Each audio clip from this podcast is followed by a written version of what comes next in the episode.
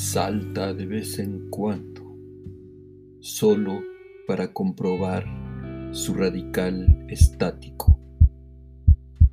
El salto tiene algo de latido. Viéndolo bien, el sapo es todo corazón. Prensado en un bosque de lodo frío, el sapo se sumerge en el invierno como una lamentable crisálida. Se despierta en primavera, consciente de que ninguna metamorfosis se ha operado en él. Es más sapo que nunca en su profunda desecación. Aguarda en silencio las primeras lluvias. Y un buen día surge de la tierra blanda pesado de humedad, henchido de savia rencorosa, como un corazón tirado al suelo.